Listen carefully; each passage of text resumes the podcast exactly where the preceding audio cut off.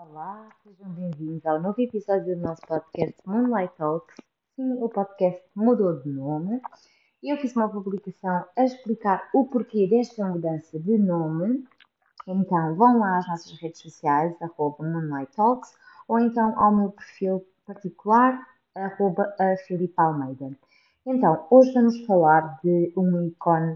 Uh, é quase impossível que alguém de qualquer geração me ouça e não saiba de quem eu vou um, falar hoje, uh, porque é quase transversal a todas, uh, a todas as pessoas que por algum motivo já ouviram falar, por bons motivos, por maus motivos. Um, eu, sempre, eu sempre adorei um, esta, esta pessoa em concreto pela força e pela hum, infeliz vida que ela teve e que apesar de tudo conseguiu dar a volta, porém uh, faleceu muito cedo. E então eu acho que passado agora seis décadas da morte dela, faz sentido falar sobre o seu legado, sobre como ela começou, a vida que ela teve e todas as dificuldades que, que por aí vieram. Hoje vamos falar sobre a Marilyn Monroe, o ícone, um ícone que ficou bastante conhecido pelo seu batom vermelho e os seus cabelos loiros e que durante muitos, muitos anos, e acredito que ainda agora seja uma inspiração para muitas mulheres, uh, ela foi muito sexualizada, no entanto, ela não era só isso. E, hum, e vocês vão perceber o porquê com, com, esta, com esta descrição que vou fazer acerca da vida dela. Espero que gostem, sigam-me nas redes sociais. Eu vou deixar também umas fotos dela lá, de quando ela começou, de, quando, de, de, de que maneira ela depois ficou. Portanto, vamos seguir para o episódio. Então, a Marilyn, ela uh, nasceu uh, 1 de junho de 1926 Uh, nasceu nos, em Los Angeles, na Califórnia, nos Estados Unidos, e ela era uma atriz, modelo e cantora norte-americana. Uh, ela, como estrela de cinema de Hollywood, foi dos maiores símbolos sexuais do século XX, imortalizada pelos cabelos loiros e as suas formas voluptuosas. E inicial, inicialmente ficou famosa por interpretar personagens cómicos, tornando sucesso no cinema, apesar da sua carreira ter durado apenas uma década. Os seus filmes arrecadaram mais de 200 mil dólares, 200 milhões, perdão, de dólares até à sua morte inesperada em 1962. Ela tinha apenas 36 anos. Seis décadas após a sua morte, continua a ser considerada um dos maiores ícones da cultura popular. Nascida e criada em Los Angeles, a Marilyn passou a maior parte da sua infância em lares adotivos e num orfanato, além de ter casado pela primeira vez com apenas 16 anos. Em 1944, trabalhava numa companhia de aviação que fabricava drones para uso na Segunda Guerra Mundial, quando conheceu um fotógrafo da First Motion Picture Unit e iniciou uma carreira notável como modelo pin-up, o que a ajudou a fechar contratos para filmes de curta-metragem promovidos pela 20th Century Fox e a Columbia Pictures. Após uma série de papéis em filmes pequenos, ela assinou um novo contrato com a Fox, que ainda hoje é bastante conhecida. Rapidamente ela se tornou uma atriz popular com papéis em diversas comédias, incluindo Sempre Jovem, O Inventor da Mocidade, um, Só a Mulher Peca, Almas Desesperadas. E nesta época a Marilyn causou escândalo quando descobriram que ela tinha posado o, nua antes de ser atriz. Um, porém uh, isso acabou por suscitar ainda mais o interesse das pessoas pelos seus filmes, porque um, era toda uma sexualização à volta desta mulher. Em 1953, a Marilyn já era uma das estrelas mais bem-sucedidas de Hollywood, sendo protagonista em três filmes, o Noir Terrentes de Paixão, que destacou o seu apelo sexual, e as comédias Os Homens Preferem as Loiras e Como Agarrar um Milionário. Embora tenha desempenhado um papel importante na criação e gestão da sua própria imagem pública, ela estava desiludida uh, pelo seu trabalho não ter sido valorizado pelo estúdio. Ela foi suspensa no início de 1954 por recusar um projeto de filme, mas voltou a estrelar num dos maiores sucessos de bilheteira da, da carreira dela, que é O Pecado Mal ao Lado, em 1955. Quando o estúdio ainda estava relutante em modificar os termos do seu contrato, a Marilyn fundou a sua própria empresa de produção cinematográfica, a Marilyn Monroe Productions, MMP, ou seja, ela era uma mulher empreendedora. Palmas para Marilyn. Então vamos ver que este não é o verdadeiro nome dela. Eu tinha deixado esta pergunta lá para vocês responderem. Um, ela procurou uh, melhorar o seu desempenho como, como atriz e começou a estudar método de interpretação no Actors Studio. De seguida, a Fox assinou um novo contrato que lhe trouxe mais controle sobre a sua carreira e um aumento no seu salário. Depois do seu desempenho ser aclamado pela crítica em Nunca Fui Santa de 1956 e a atuar na primeira produção independente de MMP, a produtora dela, The Prince and the Showgirl, ganhou o Globo de Ouro de melhor atriz por Some Like It Hot e o seu último filme completo foi o drama The Misfits em 1961, sendo que ela morreria a 4 de agosto de 1962. A vida conturbada da Marilyn sempre despertou muito interesse. Ela, durante a carreira, lutou contra o vício, a depressão e a ansiedade. Além disso, teve dois casamentos mediáticos com o jogador de baseball Joey DiMaggio e o dramaturgo Arthur Miller, ambos terminados em divórcio. A atriz também provocou controvérsia por ter sido cogitada como amante do então presidente dos Estados Unidos, John F. Kennedy. Apesar de nada ter sido provado, quem não se lembra ou não conhece a icónica Happy Birthday Mr. President, não é? Que é super conhecido, com aquele vestido também icónico, que foi utilizado, entretanto, uh, pela Kim Kardashian uh, este ano, se não estou em erro, e causou assim um grande alarido. Um, ela nunca foi provado que realmente eles tiveram um caso, no entanto, há toda uma teoria de conspiração acerca de, dos irmãos Kennedy. Um, entretanto, ela foi. Aqui vamos chegar à parte interessante. O nome dela não era Marilyn, o nome dela era Norma Jean Mortensen, uh, porque uh, é o o nome dela era Norma Jean Mortensen. Porquê? Porque a mãe dela era a Gladys Pearl Monroe. No entanto, uh, pai, a identidade do pai biológico da Marilyn é desconhecida. Então ela ficou apenas uh, Monroe e, e, ficou por aí. Um, ela tinha na mesma dois irmãos mais velhos, já do casamento anterior da, da mãe dela, da Gladys uh, uh, Monroe, uh, que eram o Robert e o Bernice. Uh, depois, entretanto, a mãe da, da Marilyn divorciou-se e levou as crianças para o Kentucky, onde a Marilyn uh, descobriu que tinha uma irmã aos 12 anos e a irmã já era adulta. Pronto, ela só conheceu a irmã já muito, muitos anos mais, uh, mais tarde. Um, entretanto, uh, a Gladys, a mãe da, da Marilyn, ou da Norma, como preferirem chamar, separou-se e estava mentalmente e financeiramente sem capacidade para cuidar de qualquer filho que tivesse. E desta maneira a Marilyn foi levada por pais adotivos, uh, o Albert e a Ida Bolvender, e após o nascimento para Arthur, na, uh, na Califórnia.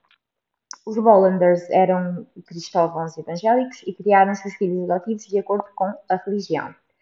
Inicialmente, a Gladys viveu com a família para cuidar da filha nos seus primeiros meses de vida. Entretanto, após os seus turnos de trabalho se intensificarem, foi obrigada a voltar para Hollywood no início de 1927.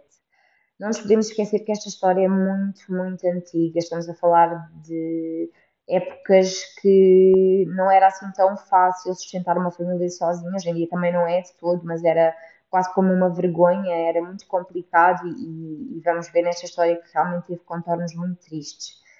Logo em seguida a isto, uh, depois da Gladys, a mãe da Marilyn ter voltado, voltado para Hollywood, começou a visitar a filha apenas nos finais de, de semana, apenas ao fim de semana, uh, quando dava, porque queria levá-la de, de, volta, não é? Quando ela estivesse mais estabilizada, uh, e conseguiu.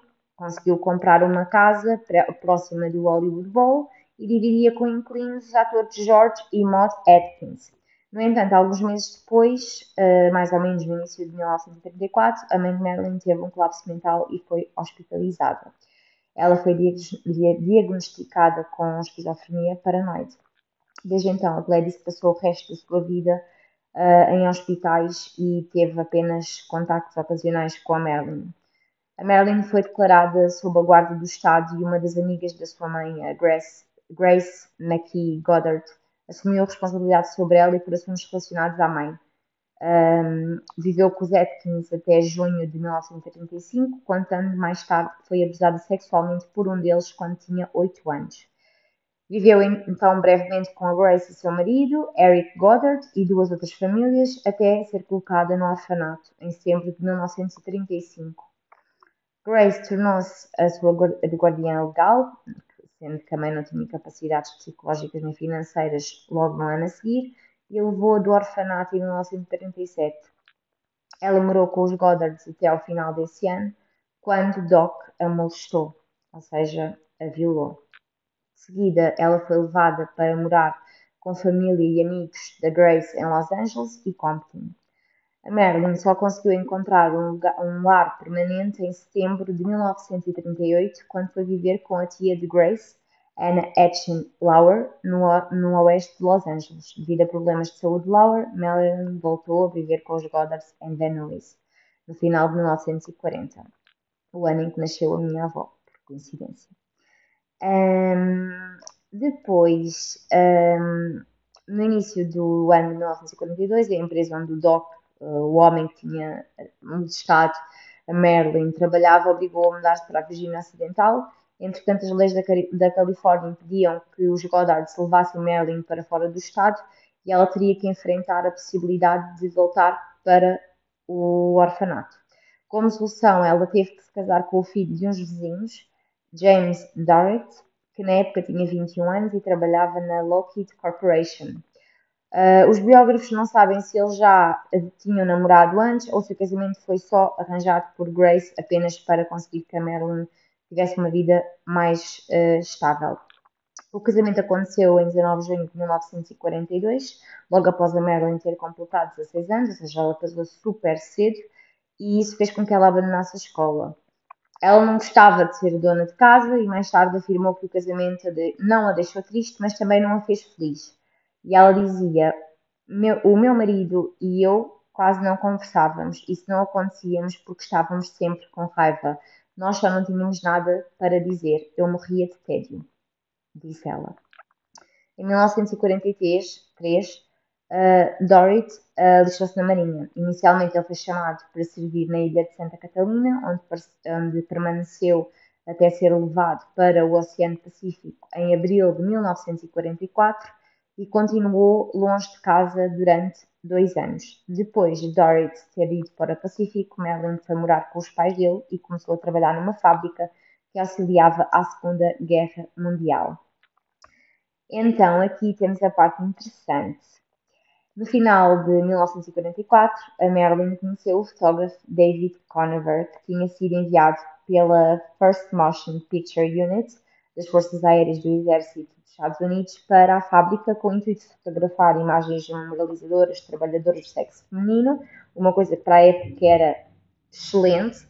Um, embora nenhuma das imagens tenha sido usadas, ela parou de trabalhar na fábrica em janeiro de, em janeiro de 1945 e começou a trabalhar para Conover e para os seus conhecidos. Durante o trabalho de modelo, ela usava ocasionalmente o nome Jean Norman, tinha cabelos encaracolados e escuros, pintou de loiro para atrair mais a atenção dos publicitários. Uh, e ela era mais conhecida como uma figura de. Era, como uma, era mais uma modelo pin-up. Uh, foi, ela fez propagandas, fez revistas direcionadas para o público masculino uh, e, de acordo com Emmeline Snively, que comandava a agência uh, Blue Book Model, ela era uma das modelos que mais trabalhava. Até à primavera de 1946, ela já tinha feito 33 capas de revista. Snively, impressionada com o sucesso de Marilyn, arranjou-lhe um contrato com uma agência de atriz em 1946. Através desta agência, ela conheceu Ben Lyon, um executivo da 20th Century Fox, que lhe providenciou um teste para o cinema. O executivo principal, Derek Zanuck, não se entusiasmou com o teste, porém foi, persuadido a dar-lhe contrato de seis meses para evitar que Madeline fosse trabalhar com o estúdio rival RKO Pictures, cujo proprietário, Howard Hughes, havia manifestado interesse após vê-la na capa de uma revista. Ela começou o contrato uh, em agosto de 1946 e, uh, juntamente com Lyon, selecionou o, o, nome artístico Marilyn Monroe. O primeiro foi escrito por Lyon, que retirou o nome de Marilyn Miller, uma estrela de Broadway, enquanto Monroe foi retirado o sobrenome de solteira de sua mãe. Em setembro de 1946, ela divorciou-se de Dorothy para poder concentrar-se apenas na sua carreira de atriz. Marilyn não teve papéis no cinema durante os seus primeiros meses de contrato, então pôde dedicar-se a fazer aulas de teatro, canto e dança. Uh, ela estava ansiosa por aprender mais sobre a indústria do cinema, também passou uh, parte de, do seu tempo dentro dos estúdios de gravação a observar como outros atores trabalhavam. Ela era muito curiosa, gostava muito de aprender. O seu contrato foi renovado uh, em fevereiro de 1947 e durante a primavera desse ano recebeu os seus dois primeiros papéis, que eram apenas nove linhas uh, de diálogo como uma empregada de mesa no drama Idade Perigosa e uma fala na comédia Torrentes de Ódio. Torrentes mesmo, não me enganei. Torrentes de Ódio, ok? O estúdio também matriculou no Actors Laboratory Theatre, uma escola de atores que, para que aprendesse as técnicas do Group Theatre. O contrato de Marilyn não foi renovado em agosto de 1947 e ela voltou um, a fazer, um, a passar um, mais tempo a tirar fotografias e a posar de novo para revistas. Entretanto, continuou a ter aulas na escola de teatro e em outubro apareceu como uma mulher fatal no curta Glamour Patherette, mas esta produção não teve qualquer tipo de divulgação. Marilyn conseguiu o seu segundo contrato em março de 1948, desta vez com a Columbia Pictures. De acordo com alguns biógrafos, este contrato foi arranjado pelo seu amante, o executivo da Fox, Joseph Schenck, amigo pessoal do chefe executivo da Columbia, Eric Kahn, e no seu estúdio, no, no estúdio uh, em que ela estava, a Marilyn começou a trabalhar com a chefe dos preparadores do elenco, Natasha Leites que permaneceu como sua mentora até 1955, portanto, ainda foram alguns anos. Ela realizou algumas mudanças relativamente à aparência de, de Marilyn, uh, ou seja, uma delas era o seu cabelo pintado de loiro platinado.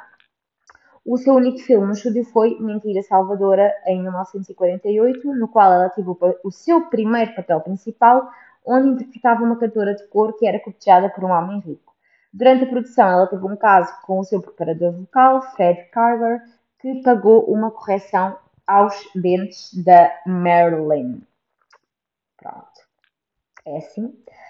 Uh, ficou com os dentes bonitos, não é? ela era linda, como se sabe.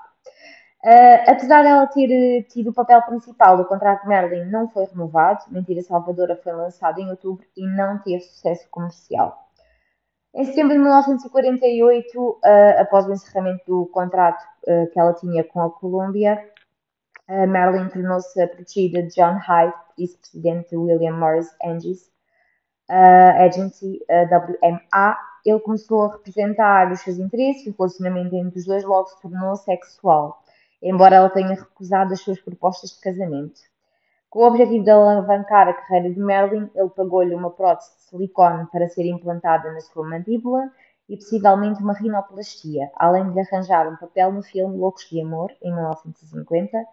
Embora a sua aparição tenha sido pequena, ela foi escolhida para participar na turnê promocional, promocional da produção. Merlin também continuou a fazer revistas e em maio de 1949 posou nua numa sessão para o fotógrafo Tom Kelly. Marilyn apareceu em outros cinco filmes lançados em 1950, teve papéis pequenos em O que pode um beijo por um amor e O Faísca, além de fazer aparições em dois filmes aclamados pela crítica, O Segredo das Joias de John Huston e A Malvada de Joseph Mankiewicz.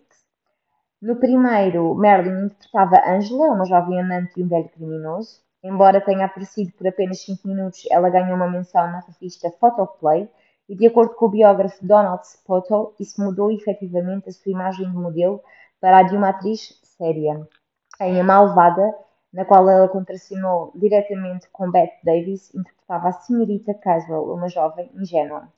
Depois do sucesso de Marilyn nestes papéis, Hyde negociou um contrato de sete anos para ela com a 20th Century Fox em dezembro de 1950. Ele morreu de ataque cardíaco alguns dias depois, deixando-a completamente devastada, não é? Porém, apesar da sua tristeza, o ano seguinte uh, para ela acabou por ser uma época em que começava a ganhar mais visibilidade. Em março, ela foi apresentadora da 23ª edição do Oscar e em setembro, a Colliers foi a primeira revista nacional a publicar um perfil completo sobre ela. Moreau teve papéis coadjuvantes em quatro filmes de baixo orçamento, lançados em 1951, no drama da Metro Goldwyn Mayer, Em Cada Lar um Romance, e nas comédias moderadamente bem-sucedidas da Fox, Sempre Jovem, O Segredo das Viúvas e Joguei Minha Mulher.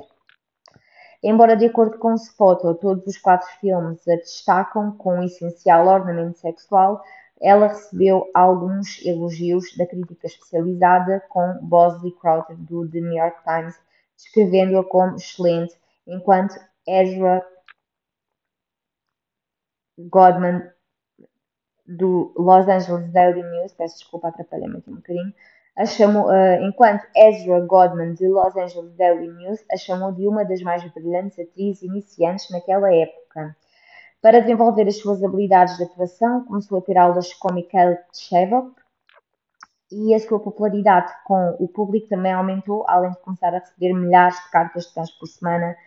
Foi apontada pelo jornal do exército americano Stars and Stripes a mulher mais desejada pelos soldados durante a Guerra da Coreia. Na sua vida privada, a Marilyn estava no relacionamento com o diretor Elia Kazan. No segundo ano do contrato, Marilyn tornou-se a atriz que era apontada como a razão para o sucesso de bilheteria nos filmes onde atuava, sendo considerada uma It Girl, um termo que nós hoje em dia conhecemos muito bem, e descrita por Edda Hopper como a rainha do pin-up que se tornou a dona das bilheteiras. Graças ao sucesso de, do público nos seus filmes, ela foi, uh, foi premiada pela Associação de Correspondentes Estrangeiros de Hollywood, além de ter iniciado um romance, um romance altamente divulgado com o jogador de beisebol do New York Yankees, Joey DiMaggio, uma das mais famosas personalidades de, do desporto daquela época. No mês seguinte, causou um escândalo quando revelou que tinha posado nua para uma, uma sessão fotográfica em 1949. Uh, para um calendário, no final, no, no, final das contas, ela a nua para um calendário e isto causa um grande escândalo. Pronto, hoje em dia faz-se todos os meses, em qualquer sítio. a verdade é essa. Um, para conter os efeitos negativos na sua carreira, o estúdio publicou que ela só tinha posado pois estava numa situação financeira difícil.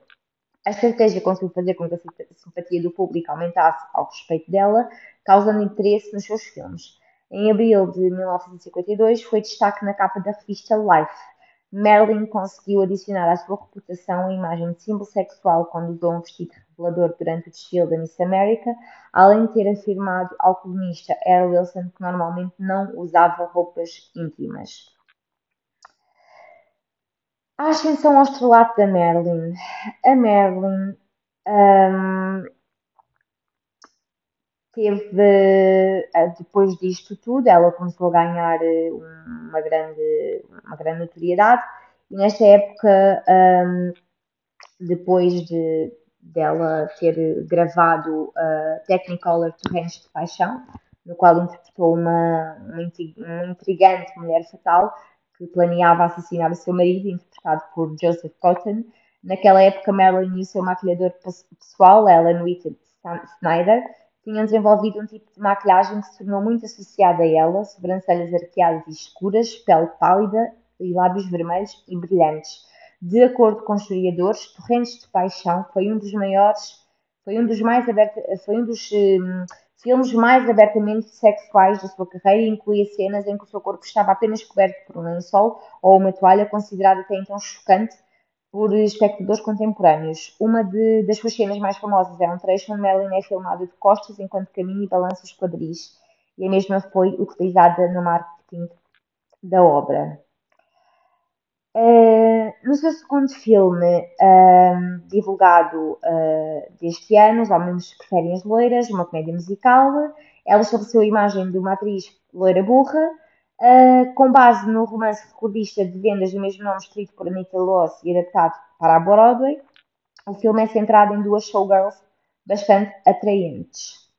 Originalmente, o papel, o papel de Lorelai foi desenvolvido por Betty Grable, que era a mulher loira mais popular da 20th Century Fox na, de, na, de, na, década de 1940, porém, com o rápido desenvolvimento, da popularidade de Madeline, foi ela a escolhida para o papel, pois conseguiria o apelo tanto do público masculino como do feminino. Como parte da campanha de divulgação da obra, Ellie e Russell imortalizaram as mãos e pés no concreto do exterior do Grauman's China's Theatre em junho de 1953. Os Homens Preferem as Loiras foi lançado pouco depois e tornou-se um dos maiores sucessos de bilheteira daquele ano, arrecadando mais de 5,3 milhões de dólares, mais do, que o dobro, mais do dobro dos custos da sua produção. Espero que estejam a gostar da história até agora. Estou a fazer aqui um apanhado da carreira da uh, Marilyn enquanto atriz, porque, na minha opinião, eu acho que as pessoas, quando pensam na Marilyn Monroe, acham que ela foi apenas o ícone sexual e que ela não tinha talento e que ela era apenas bonita e ela era mesmo muito mais uh, do que isso. E, e eu acho que, que nós temos nos focar no que ela fez de, de bom, não é? E, e, não, e não no que, no que ficou de, de mal da, da Marilyn ou no que aconteceu no final da, da sua vida. Ela fez uma pausa, ela fez uma pausa até ao final de 1959 e voltou devido a, a alguns problemas também de ansiedade, depressão, como eu falei no início, e nesse ano ela voltou a ser a estrela na comédia musical Adorável Pecadora, que fala sobre uma atriz e um milionário que se apaixonam quando se apresentam numa peça satírica. Ela escolheu George Cocker para contracenar, mas Miller decidiu reescrever todo o roteiro, pois havia considerado o resultado final um bocadinho fraco. Além disso, a atriz só aceitou fazer parte do elenco porque tinha que continuar o contrato com a Fox, já que tinha feito apenas um filme dos quatro que ela tinha uh, que ela se tinha comprometido inicialmente. Uh, durante o desenvolvimento deste filme, um, houve, várias, uh, houve várias vezes que, que, o mesmo foi adiado, muitas vezes por ausências frequentes da, da Marilyn. Naquela época ela também teve um caso com Ives Montant, uh, conseguimos perceber que realmente ela tinha uma vida amorosa muito agitada. Ele era o seu par na produção e o cujo envolvimento foi amplamente divulgado pela imprensa e usado na campanha publicitária do filme. O último filme concluído por Marilyn foi a produção de John Huston nos Desajustados, projeto que Miller tinha escrito para fornecer a Marilyn um papel dramático, fugindo um pouco àquele papel de loira burra, de uh, mulher fútil, mulher fatal. Uh, ela interpretou uma mulher recentemente divorciada que se tornava amiga de três cowboys idosos, interpretados por Clark Gable, Ellie Wallace e Montgomery Clift.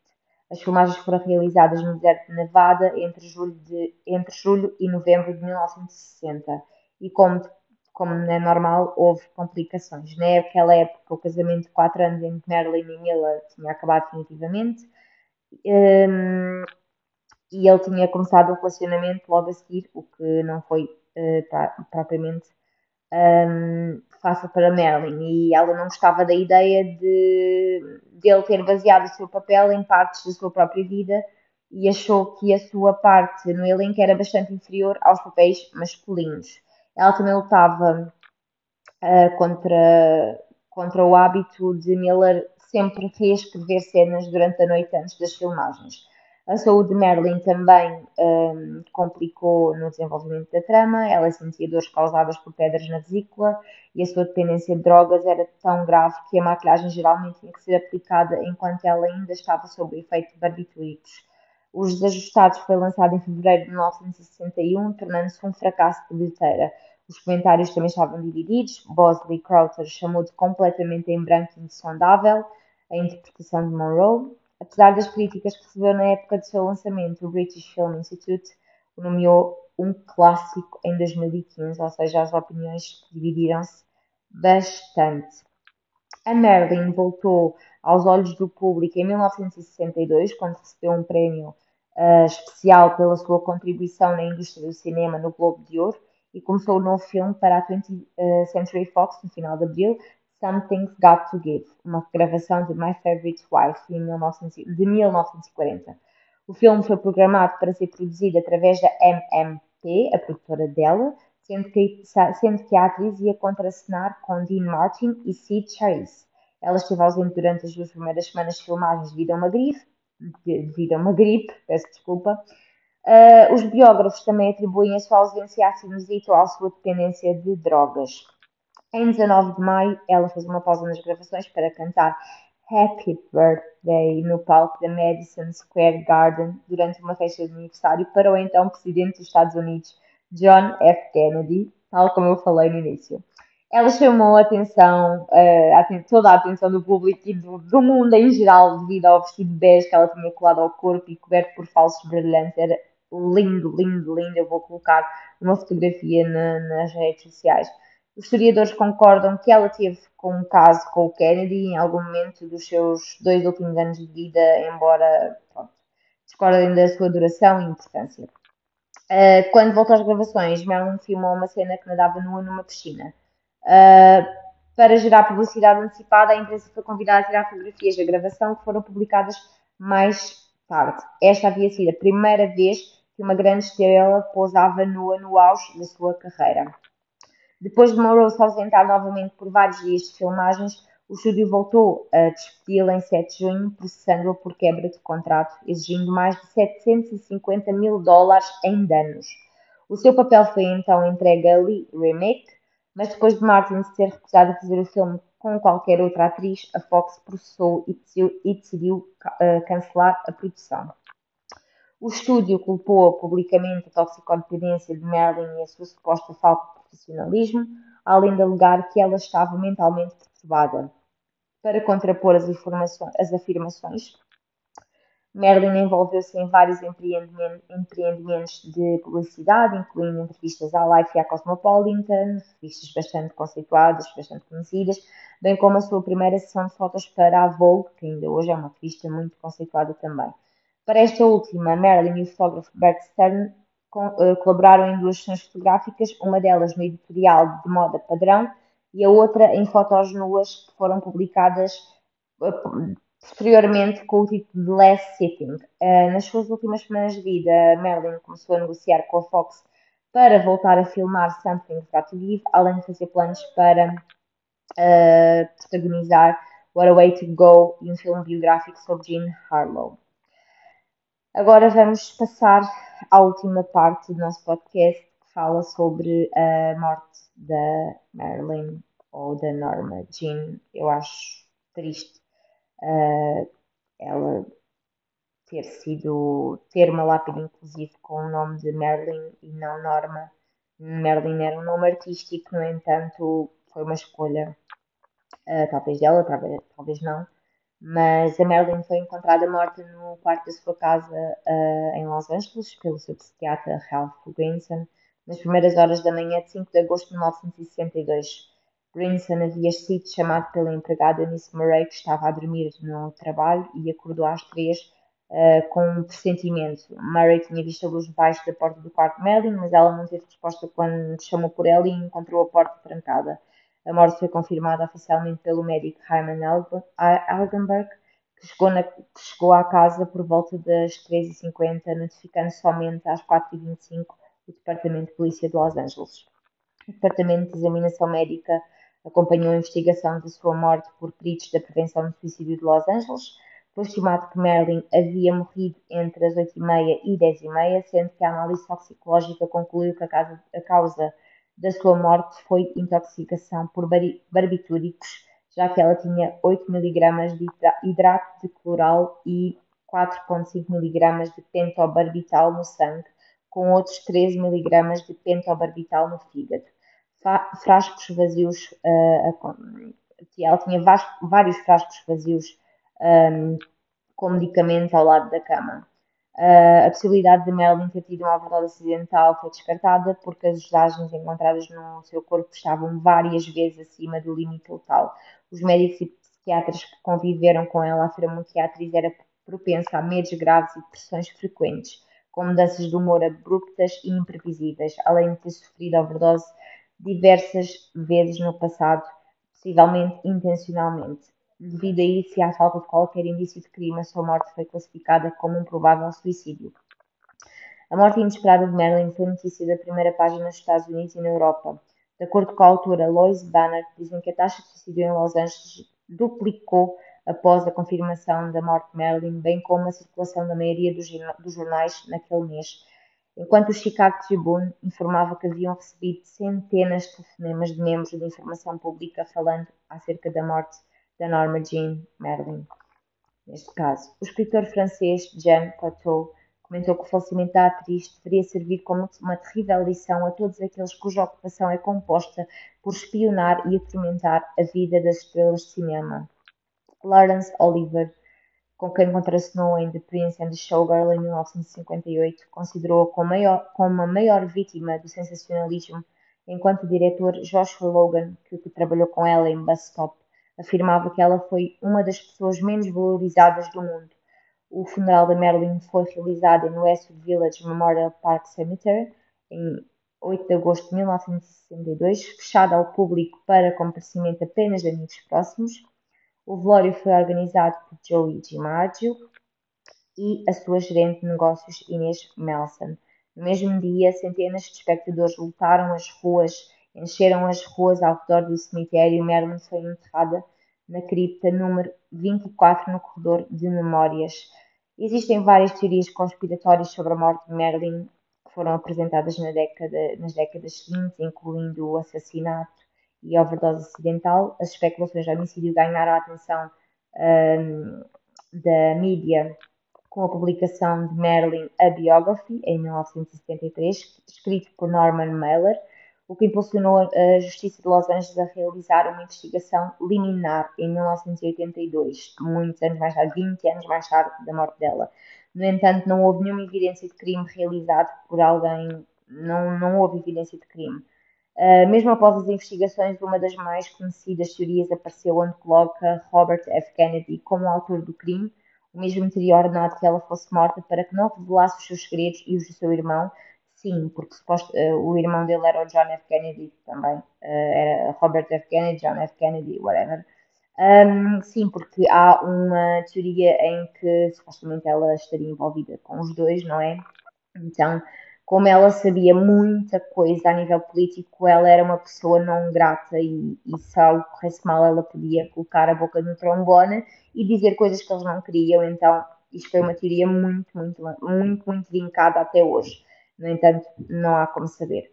De acordo com os, atores do, os autores que espalharam a teoria com o lançamento do livro The Murder of Marilyn Monroe, Case Closed, em 2014, a sua morte teria sido causada por uma injeção letal inserida no coração, tendo a participação do seu psiquiatra e do então cunhado dos Kennedy, o ator Peter Lawford. Em agosto de 2018, o governo dos Estados Unidos divulgou documentos oficiais que estiveram secretamente guardados durante mais de 50 anos que afirmam que a artista teria abortado um filho fruto de um relacionamento secreto com Robert F. Kennedy. Chegamos assim ao fim do nosso podcast.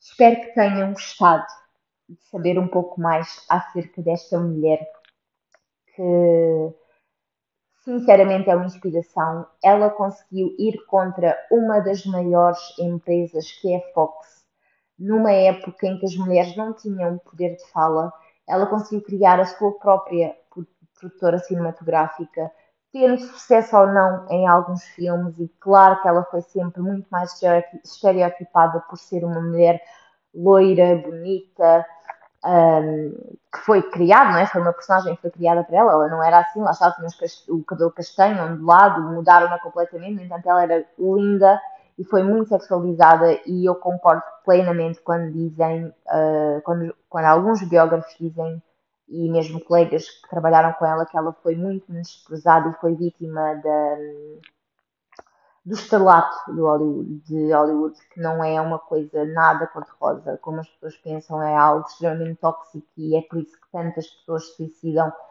Uh, e nunca iremos saber se realmente a Marilyn se suicidou ou se realmente foi, foi morta pelos irmãos Kennedy.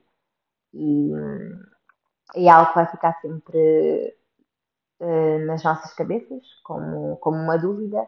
No entanto, está aqui prestada a minha homenagem a uma das mulheres mais incríveis que eu acho que já existiu. Existem muitas outras das quais eu vou falar, mas eu adoro-a e também porque tive ideia de fazer isto porque fez, como referi no início, 60 anos do falecimento dela. Saiu agora um documentário sobre ela na Netflix, não viram, vão ver, é muito interessante, tem gravações, é, um, tem coisas muito, muito interessantes para ver, não vou fazer spoiler aqui, vão lá na Netflix e vejam, não tenho contrato com a Netflix, vou só dar uma dica. Um, e há muitos comentários sobre a Marilyn no, no YouTube, podem encontrar em livros, podem encontrar em vídeos uh, ocasionais, uh, teorias da conspiração, podem encontrar uh, momentos icónicos dela, inclusive em filmes, como ela começou, como ela era. Portanto, espero que tenham gostado do episódio. Foi totalmente diferente do que, costumo, do que eu costumo fazer até agora e estou muito, muito feliz por ter mudado o meu percurso. Não sei se vou gravar este vídeo, este vídeo, este podcast em vídeo. Ainda não pensei sobre isso. Queria muito trazer uh, esta história, uh, queria muito contar a história de vida da Marilyn uh, e não senti necessidade de fazer um vídeo sobre isso ainda. No entanto, não quer dizer que não vá acontecer, mas por enquanto fica apenas para quem me ouve na Anchor e no Spotify. Mas vão lá às redes sociais porque eu vou lá deixar umas fotos da Marilyn e ela era linda antes e depois era incrível. Muito obrigada por me acompanharem. Um grande beijinho e até ao próximo episódio.